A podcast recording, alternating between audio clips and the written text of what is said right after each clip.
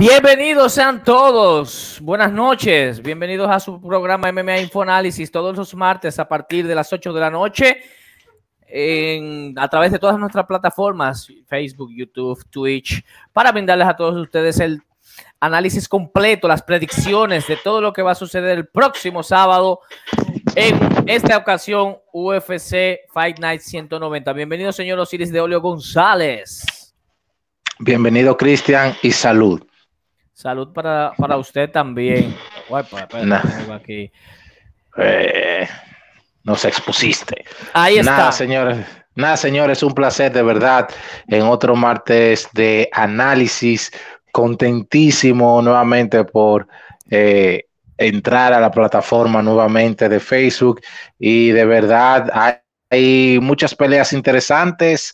Eh, son de esas carteleras que tú la pasas de sobremanera, así como después desapercibido, pero luego entonces tú notas pelea por pelea que son contiendas bastante interesantes y que vale la pena analizar. Así que vamos a iniciar de una vez. Así es, y sobre todo sobre el historial reciente que tenemos de que las de las peleas, o más bien del evento, el último evento UFC Vegas 29, que fue un eventazo, y no era, no tenía los grandes nombres, sin embargo, fue un evento para la historia, de verdad que sí. Recuerden visitar nuestro portal MMA Info Magazine, nos puede buscar y nos encontrará tanto en YouTube, Facebook, Twitch, Spotify, que estamos buscando, eh, estamos también en esta plataforma, en MMA Info, como MMA Info Noticias en Instagram y también una retransmisión a través de Rock Local Radio los jueves a las 8 pm. Así estamos, MMA Info, expandiendo los tentáculos, los tentáculos legales, como para que no vayan a mal pensar aquí en República Dominicana. Acuérdate que hay una operación pulpo. Así Ahorita está tú en esa vuelta. muy, por estar con tentáculo y vaina. Sabroso. Antes de iniciar, antes de iniciar, me gustaría acotar algunas, algunas situaciones que se dieron previo a la, formación de esta cartelera. Y tenemos que Anthony Hernández, eh, el, un, perdón, el peleador de las 185 libras, y Punalele, Punaele eh, Soriano, eh, aquel que se estrenó en UFC ganándole a Dusko Todorovic, a, se iban a enfrentar. Iba a ser una muy buena pelea en este evento. Eh, pero también en esta ocasión Punalele salió debido a razones desconocidas y luego entonces Hernández también, también salió debido a una lesión en la mano y fue reemplazado eh, por Nate eh, por Brendan Allen para tomar para pelear el próximo mes frente en la, en la cartelera Sanhagen versus Dillashaw. Jancy Medeiros se iba a enfrentar a Damir Haksovic eh, también, pero lamentablemente horas antes eh, tuvo problemas o ha tenido problemas Haxovit. Una pelea entre Julia Storialenko versus Julia Ávila también iba a estar en esta, en esta cartelera, pero fue cancelada debido a un tema médico eh, por parte de Storialenko. Storialenko fue la misma chica que se cayó en el pesaje, creo que fue una o dos peleas atrás. Así es, sí. Ah, ok. Entonces, eh, eso fue lo que sucedió. Ed Herman también estaba eh, programado para enfrentarse a Danilo Márquez en las 205 libras y fue removido por razones desconocidas y reemplazado entonces por el moreno Kennedy en ese. Así ese mismo. Ese mismo. Mientras tanto, entonces, nos vamos inmediatamente a hablar de la primera pelea de la noche, señor Osiris de Olio. Tenemos la pelea o el, enfrentamiento de Renato Moicano y Jay Herbert. Renato viene a su tercera, a su tercera eh, pelea en las 155 libras. No eh, ha, estado empatado uno y uno, pero sin embargo se va a enfrentar a un, ex campeón de Cage Warrior como lo es eh, el señor Herbert. Eh, y Renato Moicano en esta ocasión ha cambiado muchísimo. Obviamente no es su fuerte la pelea de pie, pero ha estado eh, consumiendo muchos golpes. Eh, definitivamente vamos a ver qué pasa en esta ocasión con un Herbert que de 10 victorias tiene 8 por la vía del sueño. Cuénteme usted, señor Osiris. Eh, es una pelea que es un termómetro porque el señor Herbert no ha dado eh, la mejor impresión. Tú sabes que las primeras impresiones son las que llegan. La primera impresión no fue la mejor, tomando en consideración que se enfrentó a un veterano como Trinaldo. Eh, Trinaldo le apagó las luces en el tercer round.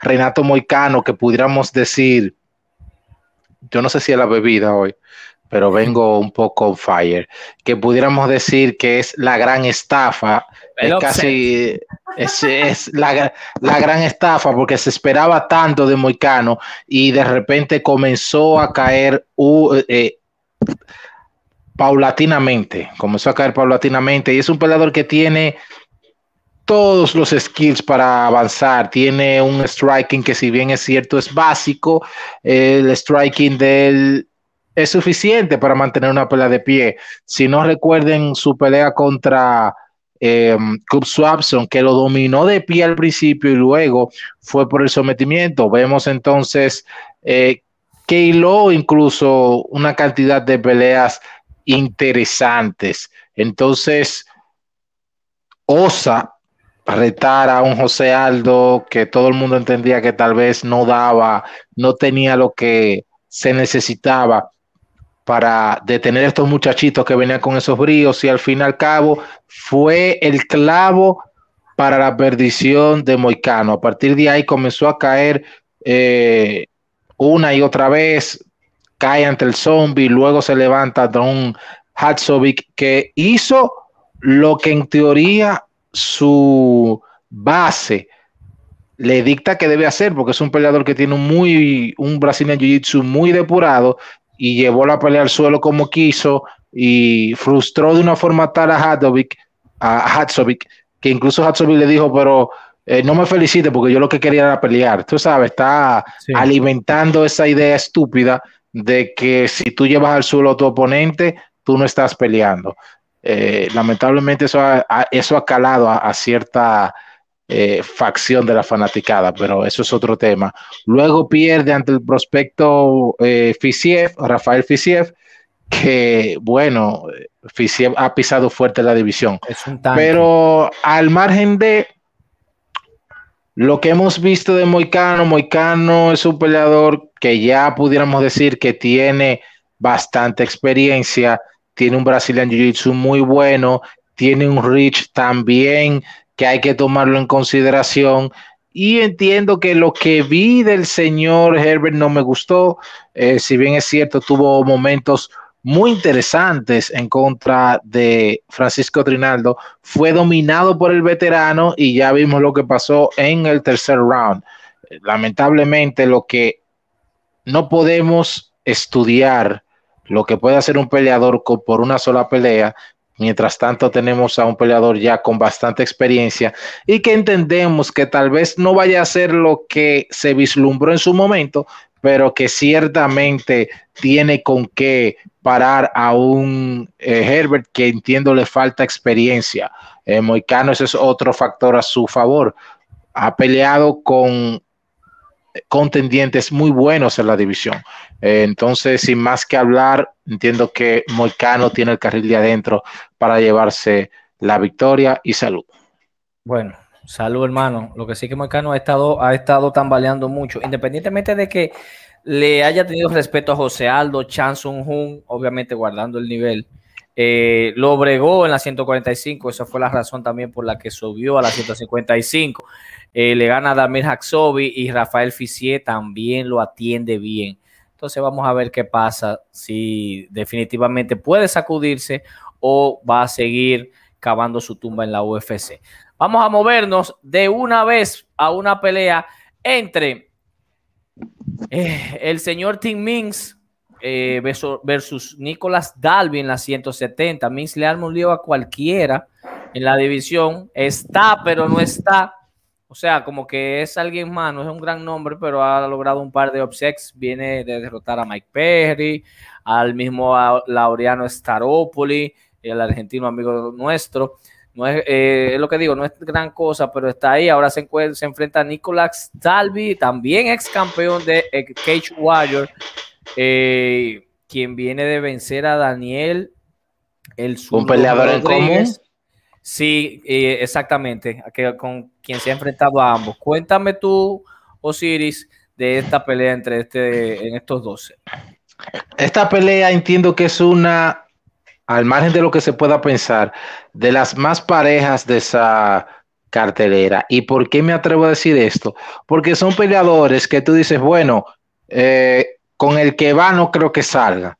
Y de repente dan el, el upset. O sea, Nicolas Dalby, al igual que Tim Mings, es una, es una moneda al aire. Nicolas Dalby en su momento prometió bastante, ese es otro peleador también que se esperaba mucho, pero entonces en eh, tiene un empate, oigan con quién, señores y señores, con Darrentil, mm. en una pelea muy buena. Eh, no, me acordaba que esa pelea fuera tan buena. Incluso les invito a verla, porque para hacer análisis tuve que ver la pelea varias veces y de verdad fue una pelea muy buena. Entonces, eh, ya comienza a caer contra un peleador que no es malo, pero se mantiene ahí.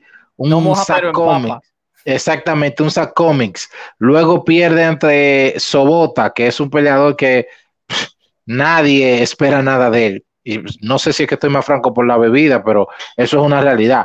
Pero entonces rebota de esas derrotas consecutivas ante nada más y nada menos que el Cowboy Oliveira, que es un peleador que en la división, si bien es cierto, no es un top, es un peleador que siempre hay que tomarlo en consideración, porque es un peleador excepcional, da buen show, es carismático y es un peleador que al que no le gana le da su susto. Pero entonces pierde ante un peleador que ni, ni moja ni empapa como Ronson, para entonces ganarle a un peleador que se proyectaba como un gran prospecto, aún lo es, porque dio la cátedra que dio en su última pelea, pero sorprendió bastante en su momento contra eh, Rod Rodríguez. Entonces, eh, D-Rod sería la verdad. D-Rod. Lo confundí con el peleador de aquí, con el, eh, el pelotero de aquí. Espérate, Entonces, cálmate, que parece que no es una sola copa que te está tomando, ¿eh? No, este, esta es la segunda en realidad. Ah, Entonces, sí. sí, ya.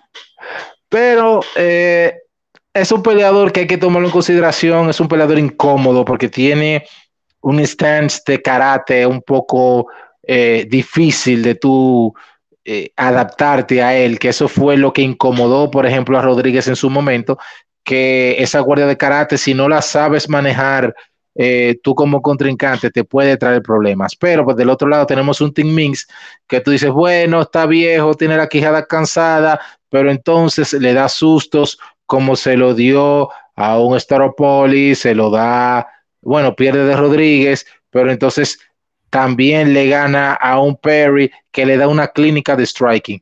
El problema de, el problema no, sería lo virtuoso de Minx es que Minx es un peleador con mucha experiencia y tú fácil, si no lo terminas temprano en la pelea eh, y te metes aguas profundas, comienza a trabajar con el clinch, comienza a trabajarte el cuerpo y es un problema. Eh, es una moneda al aire porque vuelvo y te repito, tú dices, bueno, la fulano es más joven y puede ganarle, pero Minx entonces eh, lo lleva a donde mejor sabe actuar, que es en aguas profundas y a castigar. Entonces vemos a Dalby con esa guardia de karate, que es un problema. En realidad eh, es un choque de estilos que causa mucha intriga, pero me voy a inclinar por la experiencia de Tim Minks, que ha comenzado a resurgir, a resurgir mientras que Nicolas Dalby siempre tiene esa intermitencia que tú no sabes cómo viene. De verdad que no. Entonces me voy con Tim Minks. Excelente. Antes de continuar, antes de continuar, vamos a irnos al, vamos a irnos al feed, de verdad, que está un fire hoy. Tempranito, Ángel, hermano, Brian, brother, nos vemos el sábado. Jonathan, eh, mi hermano, un saludo. Errol, que dice que viene del grupo, un saludo, hermano, bienvenido. Saludos a Di también. Eh, Gabriel, hermano, gusto verte por aquí. Juan Villarroel saludando a todos por aquí. Johansen Hall Paulino, uno de los mejores peleadores de las 155 libras de República Dominicana. Tenemos a Pino. Saludos a la excelencia de las MMA. El oso, es como un jab cortante. Vamos a ver, tenemos a Olfi, mi hermano. De verdad, eh, gracias a todos por el apoyo. Nelson, brother, tenerte por aquí es un placer, de verdad que sí. Saludos, Héctor. Nelson, Nelson, espérate, que, está, está, el, el está encendido y de verdad que sí. Saludos a todos. Y continuamos rápidamente con la tercera pelea de la noche. Me quería contarte un strike, pero no te lo voy a permitir. Hay que ah. darle su bulla a una persona, a los que son invitados o llegan de invitados por primera vez, que es el caso de nuestro hermano Jonathan Cachón, que dice primera vez por acá, saludos desde Costa Rica. Ay, no lo sea que, perdóname. Hermano, esto es eso es suyo y también de Costa Rica, y usted sabe, comparta esto, suscríbase que esto es de ustedes. Bienvenido, bienvenido. Eh, no lo veo de verdad, pero de verdad bienvenido, hermano. Uy. Saludos, Jonathan, de verdad que sí. Y Juan Villarroel ya está preguntando por los favoritos. Toma nota que ahora en un momentito nos vamos con todos los picks. Ya hemos dado un par. Nos vamos para la tercera pelea de la noche. André Fili. Y salud de nuevo. Y salud de nuevo. Vaya dándose su trago. André Fili ha estado por largo tiempo en la promotora desde el 2013, pero ya lejos de convertirse en un contendiente que entendemos que no, no va a tener mucho, mucho que hacer. Eh, figura como uno más en el roster, a veces sirve como escalón para jóvenes promesas, para que jóvenes promesas sigan, sigan subiendo, lo hizo como con Jair Rodríguez, con un Kelvin Catar, el mismo Bryce Mitchell, que recientemente lo vence en su último compromiso pero aunque no sea el caso, porque Daniel Pineda es un veterano, eh, sí podemos decir que la tiene un poco complicada. Pineda en su segunda estadía en UFC eh, hizo una pausa, viene de PFL, tiene uno y uno, eh, y definitivamente Vamos a ver qué puede pasar entre estos dos frente a un André Fili que quizá pueda llevarle juventud, pero ahí tenemos la experiencia de Pineda, quien viene de ser conectado y de ser eh, apabullado por un Cop Swanson, otro veterano, en, eh, recientemente. Cuéntame tú, Osiris. Bueno, este, otra pelea bastante interesante. André Fili está casi ya al borde de ser un gatekeeper, está así, al, al borde. Está con los piecitos casi ya en la línea pisándola. Eh, eso no quita que sea un peleador contundente, un striking eh, muy bueno, tal vez no hace estas piruetas, no es un peleador eh, creativo, que sería el término, pero es efectivo con lo que tiene. un 1-2 contundente, un jab muy rápido, se mueve muy bien y a eso le agregamos también una lucha, ¿no? Eh, que tiene, que viene ya de por sí con la estampa que trae eh, Alpha Mail, que ya todo el mundo sabe lo que hay. Eh, por otro lado, tenemos un Pineda que es un peleador mucho más experimentado, ya tuvo una primera fase en UFC donde no dio la talla, pero luego va a Bellator para luego regresar a UFC para ganarle a un peleador que en teoría lo pusieron para que apabullara a Pineda que era el hermano de Gilbert Burns, eh, creo que Herbert, Burns. Herbert, Herbert, Burns, mi memoria no está mala, eh, Herbert Burns, y eh, le pasa por encima, le da una cátedra. Entonces, vemos también su pelea contra Cub Swapson, que Cub Swapson ya a nivel de veteranía lo pudo manejar, aprovechó que dio todo en el primer round para en el segundo round fulminarlo. Entendemos que lo que ha afectado a Pineda, siempre en su carrera ha sido el factor cardio. Es un peleador que depende mucho de su poder, al margen de que hay que tener cuidado con el grappling. Tiene muy buena defensa de takedowns y muy buena defensa también de sumisiones. Lo, ha demostrado en su carrera, pero si quieren ver una muestra más fehaciente, podemos ver su contienda contra eh, Burns. Por otro lado, tenemos un André Fili que lo que Pineda estuvo probando suerte en otros circuitos, ya estaba peleando con lo mejor que le pudo dar la división de la 145. Tiene el caso del complejo de Bisping, eso yo lo, he categorizado así, porque fue el primer peleador en su momento que yo vi, bueno, pudiéramos decirlo también el, el complejo de Sonnen, pero eso pudiéramos debatirlo, que es que se mete en una racha de peleas bastante interesante, pero luego entonces la pelea que debe de ganar no la gana. Entonces, eso es lo que se ha dado con Andre Philly, que Andre Philly le ha ganado a veteranos, le ha ganado a peleadores eh, que vienen subiendo, pero la pelea que le ponen, por ejemplo, contra buenos prospectos, la pierde. Eh, peleas que lo pueden catapultar al top, lo pierde. Entonces, es una situación un poco difícil, pero si tú verificas la calidad de oponentes que ha tenido Andre Philly, más la variedad de skills que entiendo que tiene él mismo, y que le lleva bastante a nivel de cardiovascular. Lo hemos visto en peleas que han llegado a la larga, como terminar peleas también en fracciones de segundos. Y yo entiendo que el abanico de habilidades que tiene Andre Philly serían suficientes si mantiene una estrategia pegada a mantener ese jab, a circular como de hecho lo hace y mantenerlo ocupado con esos golpes rápidos. A Daniel Pineda entiendo que puede llevarse a la contienda. Me voy con Andre Philly. Vamos a ver qué pasa. Últimamente ha aparecido, aparece un arbolito, un semáforo intermitente, ese, ese récord de André Fili. Ariel, eh, Ariel, señor Osiris, Nathaniel pregunta que si usted, porque te tratan de usted, qué respeto, te qué respeto, como que tú tienes, como que tú eres un señor de 45 años, que tú eres el que está en el grupo de Flori. Te pregunta de Nathaniel. De Fiori, Así es, hermano. Eh, lo que pasa es que estamos en un grupo de WhatsApp. Ah, no soy una gente Sí, eh, no me gusta eh, presumir, pero soy el campeón de debates de ese grupo. Por suerte, pero lo soy. Así que sí, soy tu campeón, Nathaniel. No, mentira, hermano. Un placer tenerte por aquí y ya tú sabes, esto también es tuyo. Sí, estoy en el grupo de, de Fiore ahí de Gladiators. Así es. Juan Villarroel, ¿qué opinan del georgiano Giga Chicaxi que se ofreció a pelear contra Jair? Nosotros hicimos un corte eh, del podcast de ayer que está en el, en el canal de YouTube donde eh, el señor Giga, Giga, Giga Chikapsi se ofrece y también se ofrece Mozart Bloef para reemplazar a Max Holloway, quien ha estado, eh, quien salió por lesión. Señores, como quiera la tiene difícil Jair Rodríguez. Te invitamos a que veas el corte, pero vamos, ya que preguntaste y estás con nosotros aquí, hagamos algo rapidito. Giga es la opción menos mala para Jair. Obviamente nosotros no podemos, coño, esta copa está interrumpiendo, no vamos a, a menospreciar las habilidades de Jair, pero hay muchas cosas que hay que tomar en consideración. Jair viene de una larga temporada sin pelear.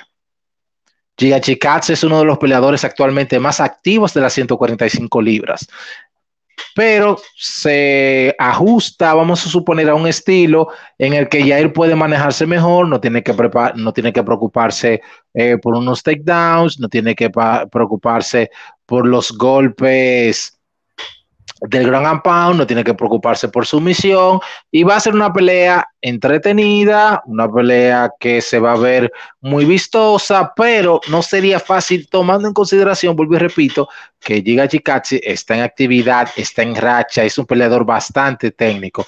Por otro lado, está el OF, que sí yo entiendo que sería la peor decisión que pudiera tomar Jair es irse con el OF. Si bien es cierto, el OF no es lo más ducho que hay en el striking, tiene un striking que se puede defender y un striking que lo lleva a su fuerte, que es entretenerte para buscar su juego de piso.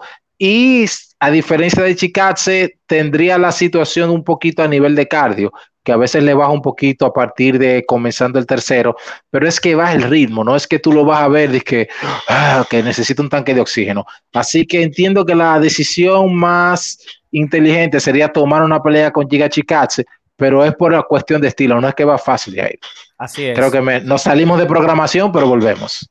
Ah, no te preocupes, que eso, eso, eso también es parte interesante de, de nosotros debatir y hablar sobre también las, las inquietudes que tiene nuestro, nuestro público aquí en el chat. Nos vamos a la pausa, regresamos en un momentito, no se muevan para seguir analizando la cartelera UFC Fight Night 190. Cyril Game versus Alexander Volkov como el evento principal en los pesos pesados.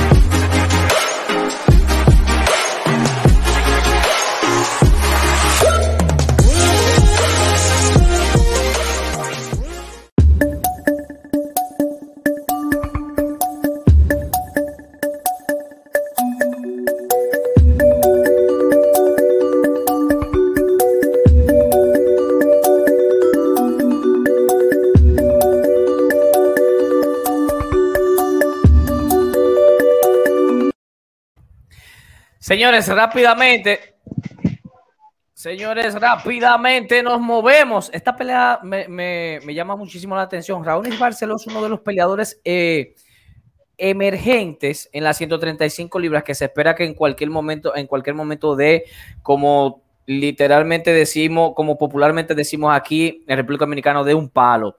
A pesar de que no es tan joven, tiene ya 34 años. Eh, pero sí ha sido consistente y ha arrasado a todo el que le ponen de frente en, sus cinco peleas de UFC. Eh, él lo que necesita es un contendiente top 15 o top 10 para que finalmente su nombre eh, pueda comenzar a reflejarse. Se enfrenta ahora a Timur Valiev, es un Dagestaní con, y que por razones obvias es un experto en sambo, quien tiene una victoria y un no contest en UFC. Pero ojo, porque ese no contest fue un una derrota que cambió, una derrota por TKO que cambió la decisión debido a que su oponente dio positivo marihuana. En fin, es una pelea que para mí Raonis podría llevarse y luego buscar la manera de, acelerar su ascenso en la división. Cuéntame tú, señor De Orio. Se frizó de óleo. Gracias a Pino, hermano, por enviarnos un super chat. espérate, espérate. Osiris. Aló. Osiris. Se fue Osiris. Mientras tanto, gracias, Pino, eh, por tu colaboración, hermano. De verdad, agradecido, agradecido enormemente.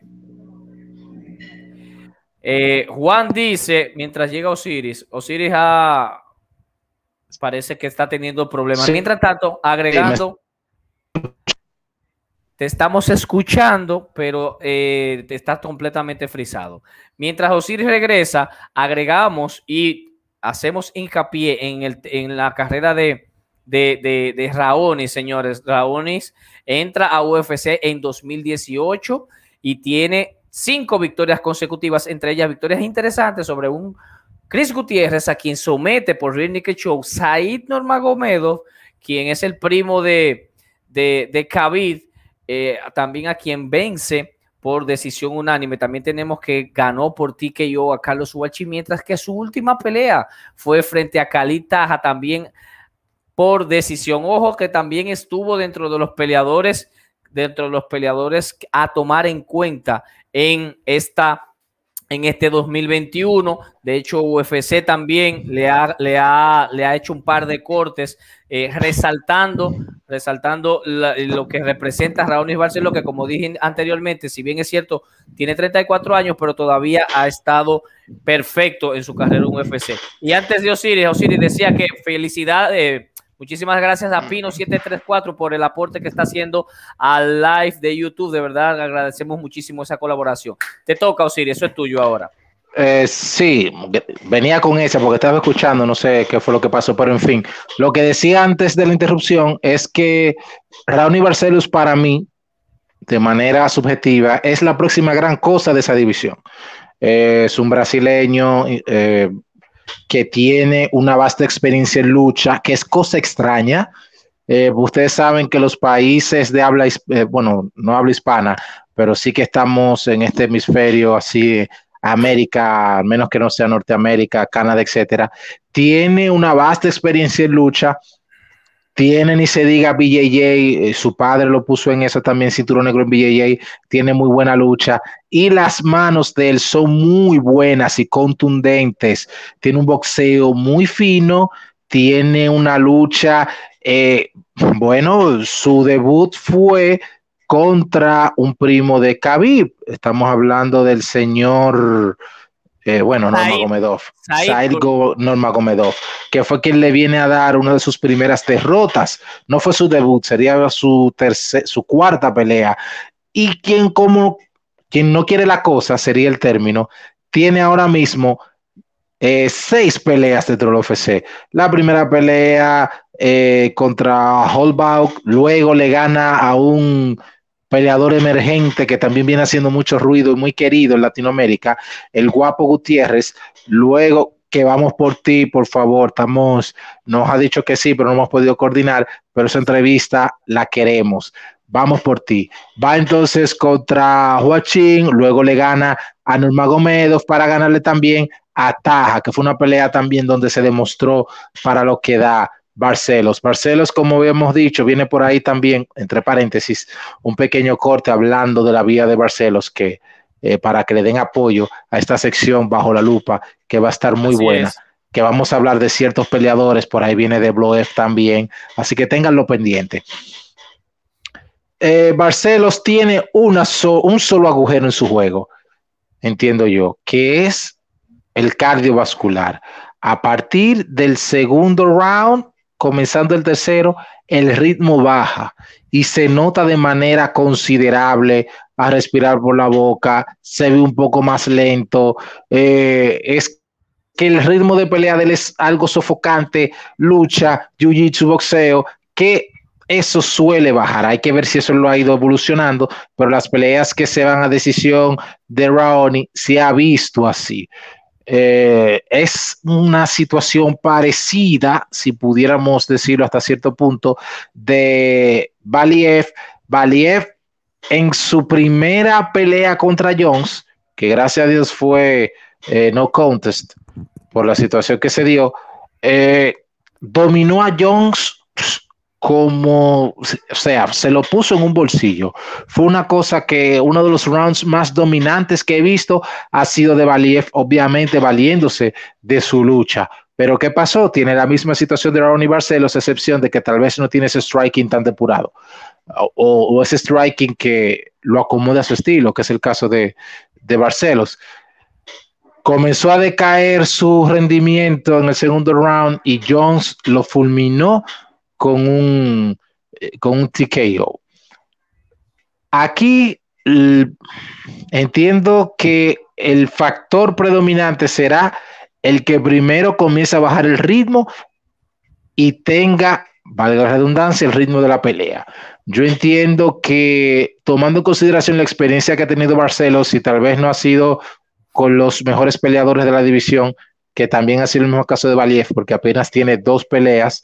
Valiev tuvo la misma situación, lo único que fue contra un peleador de apellido Day, que no le puso mucha resistencia, pero sí se vio que iba bajando eh, su nivel ya de acondicionamiento. Y entiendo que serían dos factores, el factor cardio y el factor striking.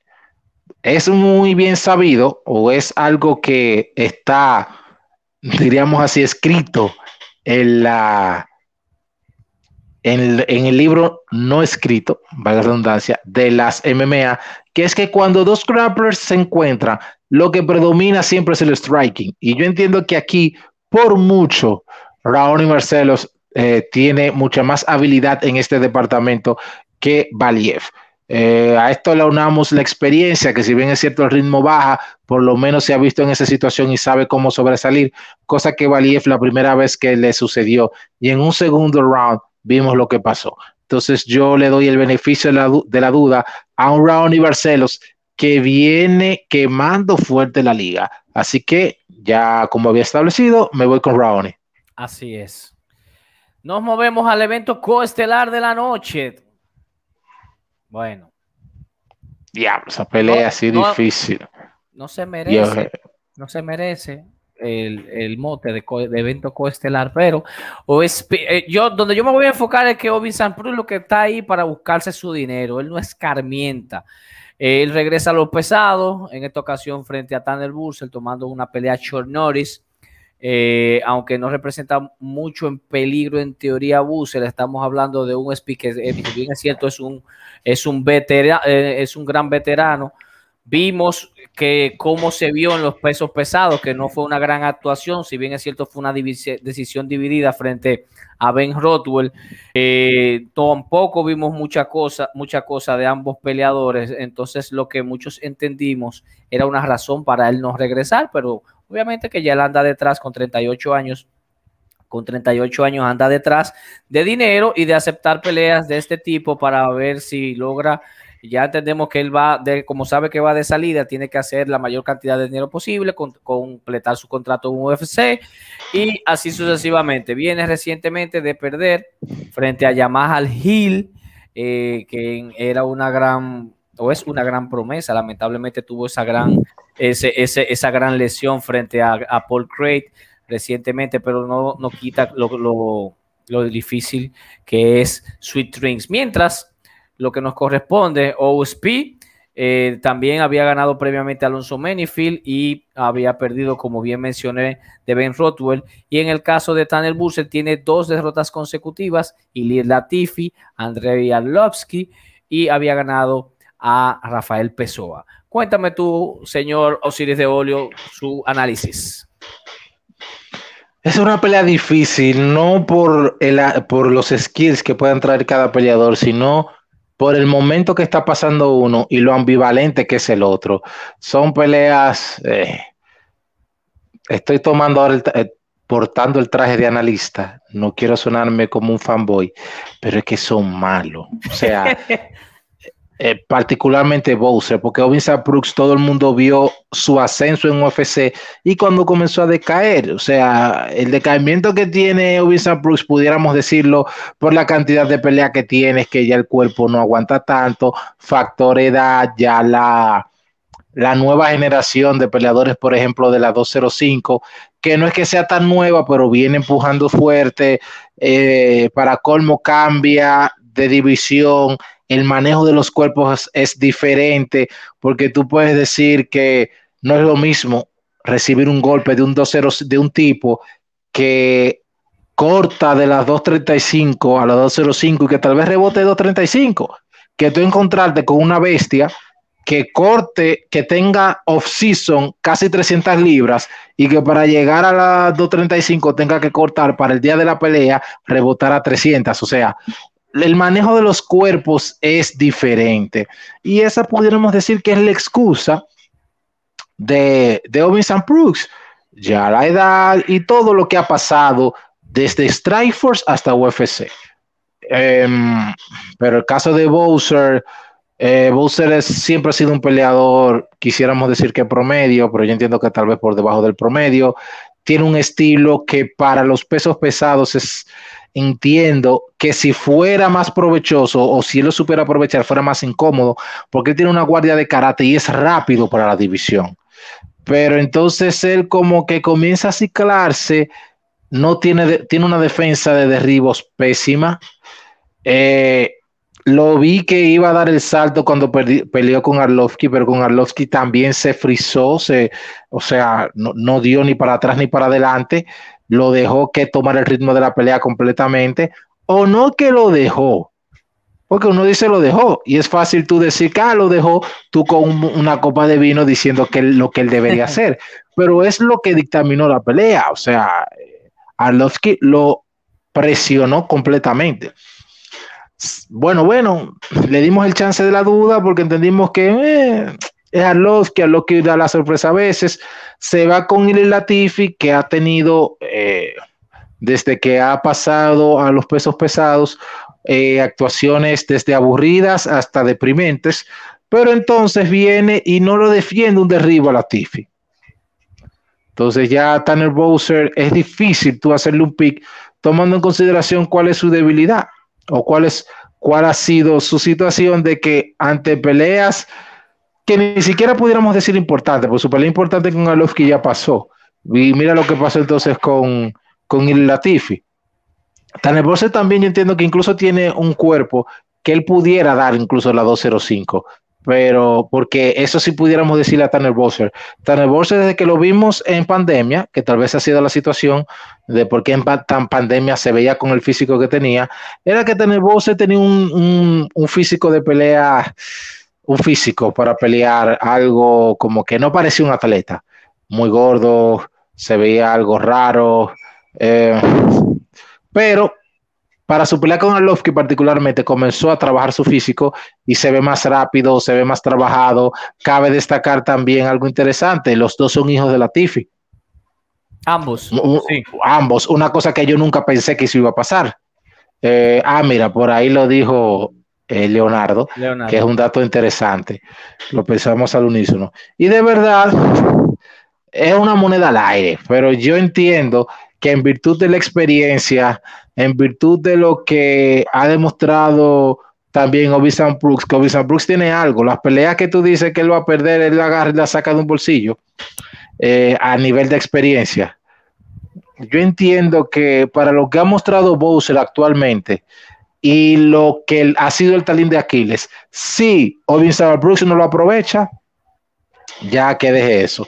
Pero le voy a dar el beneficio de la duda a Winston Brooks. Yo entiendo que la, apuesta segura aquí sería un Tanner Bowser por la juventud y porque viene un poco con más brío. Pero hay que tomar en consideración que él viene de una pelea reciente a tres rounds. Y eso al final, al final, pesa. Porque de esa, de esa pelea lo más probable, él tal vez no llegó a estar en el peso que tiene que estar.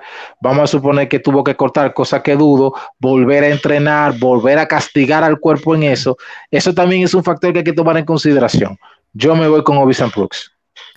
Vamos a ver qué sucede. Hay varias, hay varias hay algunas variables que hay que tomar en cuenta, el tema de subir el peso de por parte de Ovin Brooks, el tema de la, tema que mencionas, esa veteranía de Ovin Brooks, la cual la aplicó perfectamente a un Alonso Menifield en el, momento, en el momento que estaba en la 205 subiendo, donde también se estaba apostando a él, lo devolvió, pero vamos a ver qué puede pasar con OSP y el señor Tanner Busser. Y nos vamos a la pelea más interesante de la noche y la que sí hace honor a, su mote de evento estelar y se trata de nada más y nada menos que Cyril Game versus Cyril Game versus Alexander Volkov, señores, están llevando a Game bastante acelerado para que sea el próximo en disputar el título.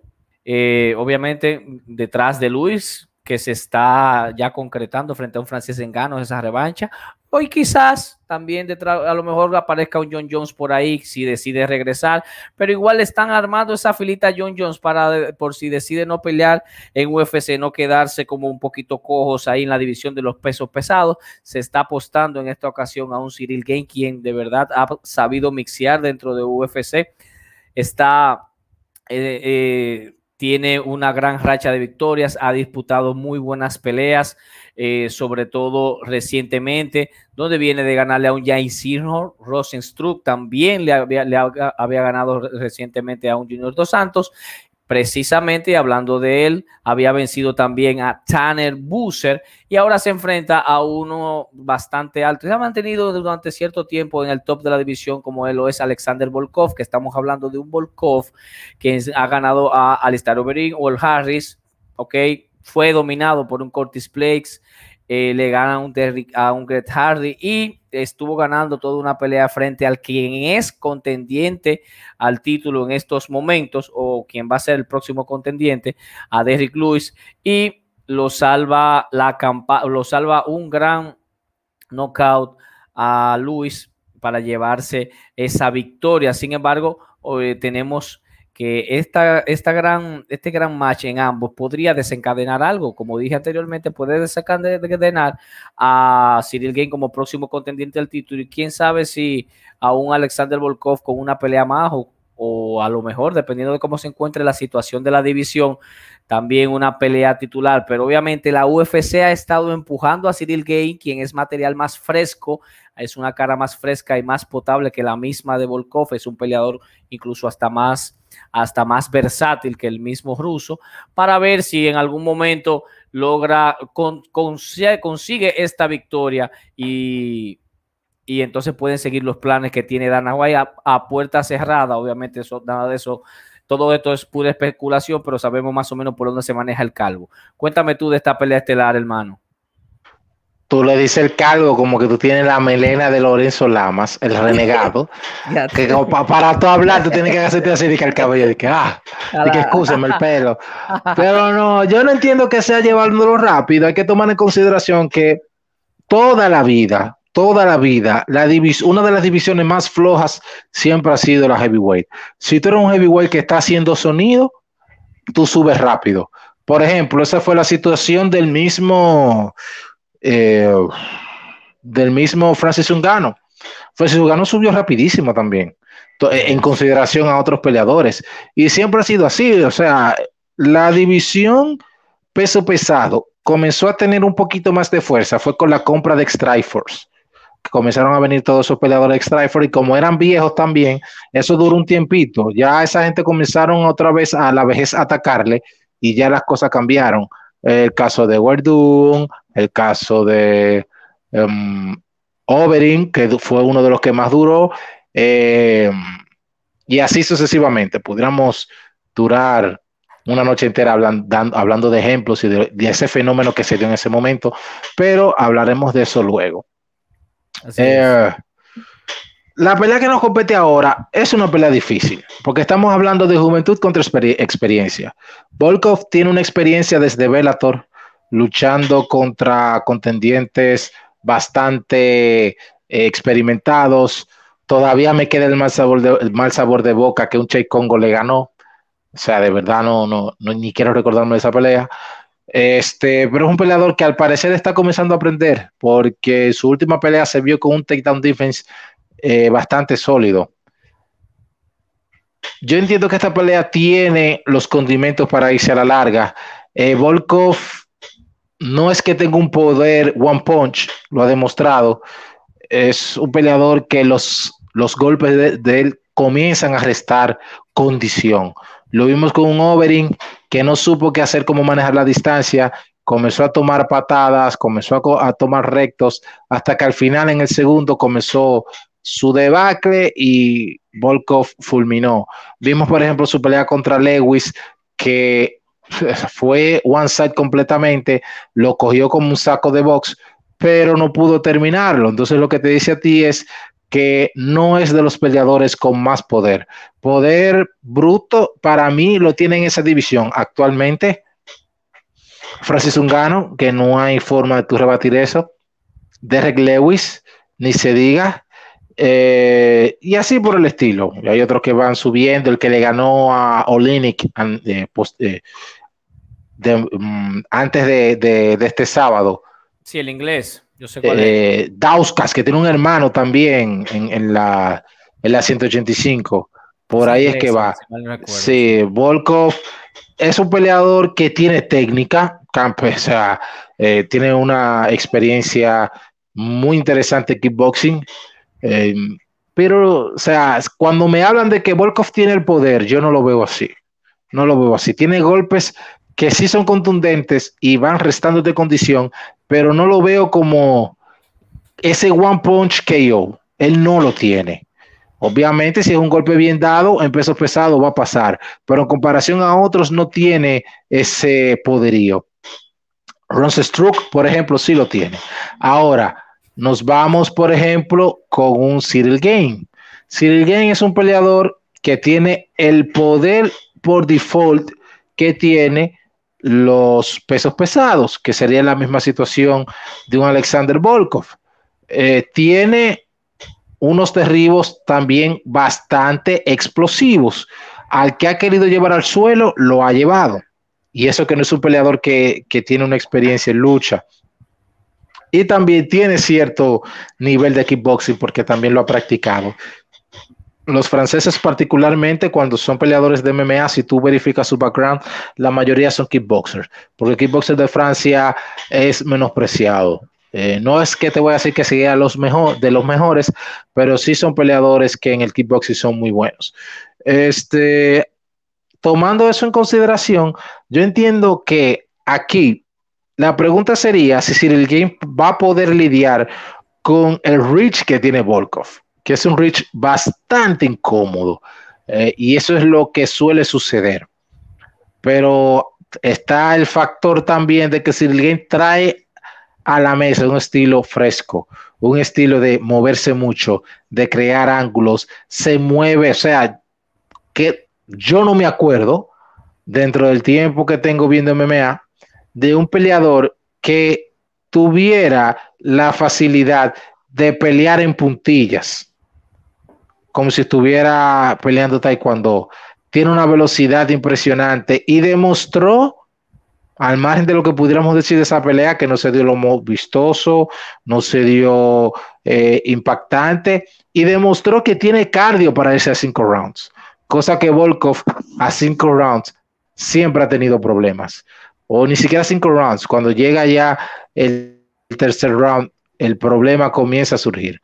Entonces, eh, para mí, para mí, yo entiendo que si alguien tiene una posibilidad de llevarse la contienda es Cyril Game, porque trae, trae un estilo que no se ve mucho en peso pesado. Es un estilo completo, eh, busca ángulos, buenas patadas, buenos golpes rectos, eh, un jab bastante rápido, tiene un cabeceo también muy bueno y una lucha excelente. Entonces, Volkov, en lo que ha tenido de carrera, se ha enfrentado a peleadores no unidimensionales, pero sí básicos. Como lo que siempre ha habido en, peso pesado, peleadores con mucho poder y el peleador que tiene una cierta base de striking, bastante sólida es que siempre lleva la ventaja, hasta que se encuentra con alguien con una mayor eh, expertise. Entonces, eso es lo que ha pasado en Volkov. Y yo entiendo que Volkov no va a poder descifrar la velocidad eh, que trae Cyril Game. Así que si alguien tiene el carril de adentro para llevarse la contienda, entiendo que lo más probable sea Cyril Game. Tremendo, eso es así. Y tomando cuenta, como mencionaba inicialmente, la versatilidad de Game, hay que ver con qué puede salir puede llevar también la pelea al piso en cualquier momento. Es, Se acabó. También, es bastante rápido, te lo tiraste enterito. Y aún así, antes de terminar, antes de terminar, tenemos que ir al, al, chat. Esto está un fire, viejo, de verdad que sí. Eh, Juan Villarroel dice que estás, que estás muy refinado bebiendo vino. Ay, mijo, tú no, me, tú no me quieras ver con ron a mí. ojalá gane Barcelos. Dice eh, Nathaniel, hermano, Olfi, la otra vez dice, la otra vez le cortó la oreja en dos, Juan Villarroel, Cyril Game lo veo más versátil, eh, Olfi, eh, Leonardo, aquí están todos, señores, perdonen que no tengo la secuencia, que son varios datos, ambos perdieron con la, ese fue el dato que nos ofreció Leonardo, también dice Nathaniel, también difícil, pero me la juego con Wong Gavin, el señor eh, Johnny Twister, hermano, un placer. Y dice así. hermano Johnny Twister. Son aguijonazos que te desgastan y los resultó bien y los resultó bien con Oberín y maneja bien su distancia. Eh, tenemos también que él está de acuerdo con que Volkov no tiene ese poder a propósito del, comentario del señor Osiris, eh, pero el lío es su cardio. Entonces ahí están los otros hermanos. Y nada, muchísimas gracias a todos. No se pierdan las reacciones en vivo. Y ojo, una PM, hora República Dominicana, es que comienzan las preliminares. El, evento de este próximo sábado va a ser bastante temprano, así que si usted tiene una novia, una salida o algo que hacer, puede coordinarlo sin problemas, porque muy probablemente a las 7 de la noche ya esté el, el evento de UFC completado. Hora 1 pm, República Dominicana. Y las reacciones en vivo a través de nuestro canal de YouTube y de Twitch van a estar también on fire, tenemos una dinámica bastante interesante, es un conversatorio y compartimos con cada uno de los, de los que están ahí en el chat, ponemos memes, hacemos cosas muy, muy chulas en, mientras vemos las peleas, de verdad que sí. Gracias a todos los que han estado con nosotros. Osiris, despídase de su legión de fanáticos y con una copa de vino en la garganta. Dos. Eh, distinguidos, de verdad que sí, muchísimas gracias por el apoyo. Me encantó sentir ese calorcito que se nos dio en ese chat en el día de hoy. De verdad que sí. Apóyennos eh, para, y compartan para que este contenido siga llegando a más personas y el grupo eh, crezca. Saben que venimos con cosas nuevas. Saben que los podcasts de los sábados ya lo pasamos a los lunes. Nos tienen entonces como los días de hoy, los martes de análisis y entonces los sábados, ahí lo dejamos con Cristian en lo que sería como lo bautizó, no me acuerdo quién fue, la fiesta de MMA que traen los sábados. Así que nada, ya saben que eh, tenemos eh, contenido en YouTube bastante interesante. Viene por ahí bajo la lupa de Raoni Barcelos y también de Bloef, eh, los, las reacciones de, de Cristian a las noticias que se van dando la semana. Por ahí también tenemos el Instagram, que siempre tenemos secciones interesantes. Ahí hemos tenido ya el martes de grappling, que traemos eh, eh, peleas de grappling que se dieron entre peleadores de UFC que obviamente no se van a dar en la jaula eh, y todas las noticias, los lunes de memes, etcétera. Tenemos un contenido que entendemos bastante sólido y que les va a gustar en las tres plataformas, tanto en Instagram, YouTube como Facebook. De verdad que sí. Gracias por el apoyo y nos vemos el sábado de reacciones con nuestro hermano y el calvo preferido de las MMA. No, no es Dana White porque todos los odian, pero sí Cristian Núñez, así que ya saben. Ojalá yo que me odie como odian a Dana White. Señores, nos fuimos.